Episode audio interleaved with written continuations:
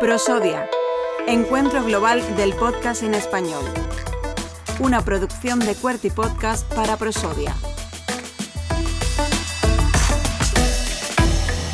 Continuamos en Voice Letter y es el turno ahora de recibir a David Barona. David, muy buenas. ¿Qué tal? Bueno, David, como académico y sobre todo también como amante del podcast, porque aquí todos somos amantes del podcast, ¿cómo estás viviendo esta edición de Prosodia?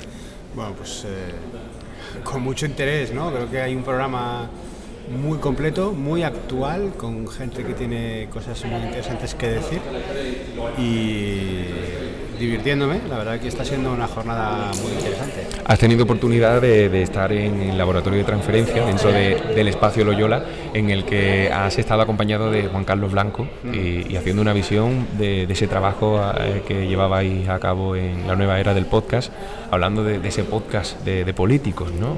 Una aproximación. Sí, bueno, es, quizás sea el ámbito donde menos está. Em, ocupando terreno el podcast en el ámbito político. ¿no? Los políticos todavía no han descubierto que este es un medio estupendo para llegar a la gente, para susurrarle al oído a la gente. Deberían de leerse un poco la nueva era del podcast, vamos a invitarle. Para susurrarle ¿no? al oído a la gente directamente sin pasar por el filtro de los medios de comunicación, que es la idea, al fin y al cabo. Entonces, yo creo que en algún momento se darán cuenta de que hacer podcast es para ellos sencillo, porque la materia prima que es hablar la tienen por la mano y que están, están asesorados igualmente. Están bien asesorados, tienen buena gente alrededor y que les va a facilitar llegar a su público y transmitir su mensaje al público, que es al final lo que les interesa, de una manera mucho muy eficaz, ¿no? muy eficaz y muy sencilla e incluso muy barata, diría. Un trabajo en el que sobre todo destacabais eh, esa proximidad que tenía el político, ¿no? esa, esa mm, rotura ¿no? con, lo, con lo establecido ¿no? en ese campo. Sí, porque lo que tiene el podcast es que disuelve mucho eh, la distancia, ¿no? Es, es un medio que, es muy cercano, que, permite que el, público de alguna manera reconstruya la escena, ¿no? Es decir, tú estás viendo un vídeo y el vídeo te lo ha todo hecho, pero cuando escuchas un audio todos sabemos que el cerebro tiene que poner mucho de su parte y eso hace que se idealice mucho la escena, la situación, incluso a las personas.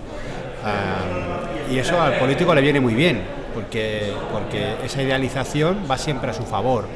Y no está en el vídeo, no está en las redes sociales, no está en un blog, no está en una web, pero sí está en un podcast. Eh, y, es algo que tienen que saber explotar y que hasta ahora pues algunos lo han visto, pero en general no le están sacando el partido que yo creo que pueden sacarle y sobre todo acercar eh, eh, el hecho de que pueden expresar opiniones, ¿no? de que pueden tener un tono desenfadado. Creo que hemos, hemos vivido hace poco ¿no? un episodio con, con el presidente en funciones Pedro Sánchez en La Pija y la Kinky, ¿no? en el que se, acercaban ¿no? Esa, a ese público. Lo vio muy fácil, vio, vio que su equipo ¿no? vio que a esa gente sabía llegar hablaba lo, un lo mismo leyó en la nueva era del podcast, ¿no? A es tiempo, posible. ¿no? no sé, pero entendieron que, que hablar a las nuevas generaciones no es solamente hablarles, sino es entender el código en el que hablan, ¿no?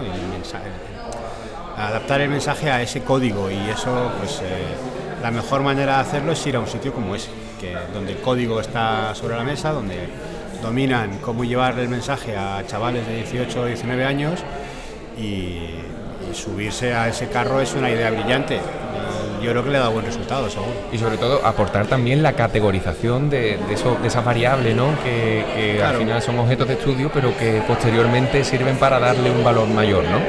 Sí, sí, sí, es sin duda, ¿no? Al final es decir, bueno, pues, eh, ¿qué puedo sacar de aquí?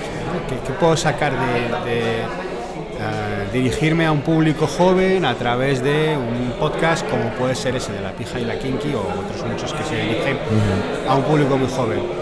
Y es entender eso, entender el valor de un medio que te acerca a un público diferente, eh, que te permite hablarles de otras cosas de las que no estás hablando generalmente.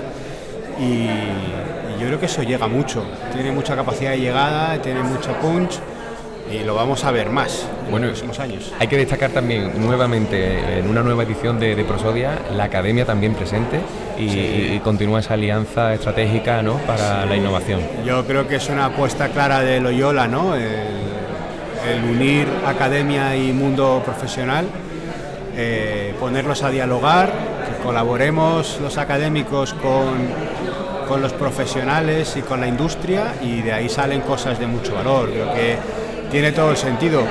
En ese sentido es un, es un congreso bastante distinto a los que suelo ir, que son académicos, donde bueno, pues a veces aparece gente de la industria, pero habitualmente son académicos que explican su trabajo y que te cuentan sus investigaciones. Aquí tenemos muy contrapesadas las dos las dos los dos puntos de vista y yo creo que en ese sentido pues eh, es una idea muy muy rica para tanto para los académicos como para los profesionales que se encuentran con lo con lo que nosotros los académicos pensamos de ellos y siempre es interesante contrastar esos puntos de vista. Oye, y ese formato versus, ¿no? Eh, que también resultaba innovador, ¿no? Eh, una especie de cuadrilátero, ¿no? Donde...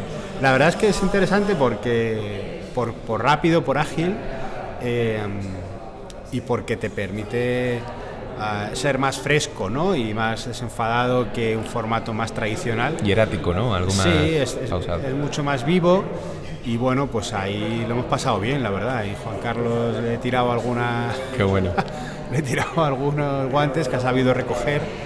Es muy bueno él hablando, lógicamente, sí, tiene muchísimas Tiene ese podcast también, Algo Humanos, que y es un tipo muy acostumbrado a, a, comunicar cosas, ¿no? Y le hemos pasado bien, la verdad. No, sé si te habrá fichado ya, seguro, para el podcast de Algumano. Eh, pues no lo sé, pues pero poco, poco, si quiere, poco aquí me tiene, aquí me tiene. Fenomenal. Pues David Barona, eh, nuestro abrazo, nuestro agradecimiento porque te sumes a una nueva edición de este Letter, en esta segunda edición de Prosodia. Esperamos poder eh, volverla a repetir en eh, futuras ediciones. Cuando quieras, un gusto. Muchas gracias.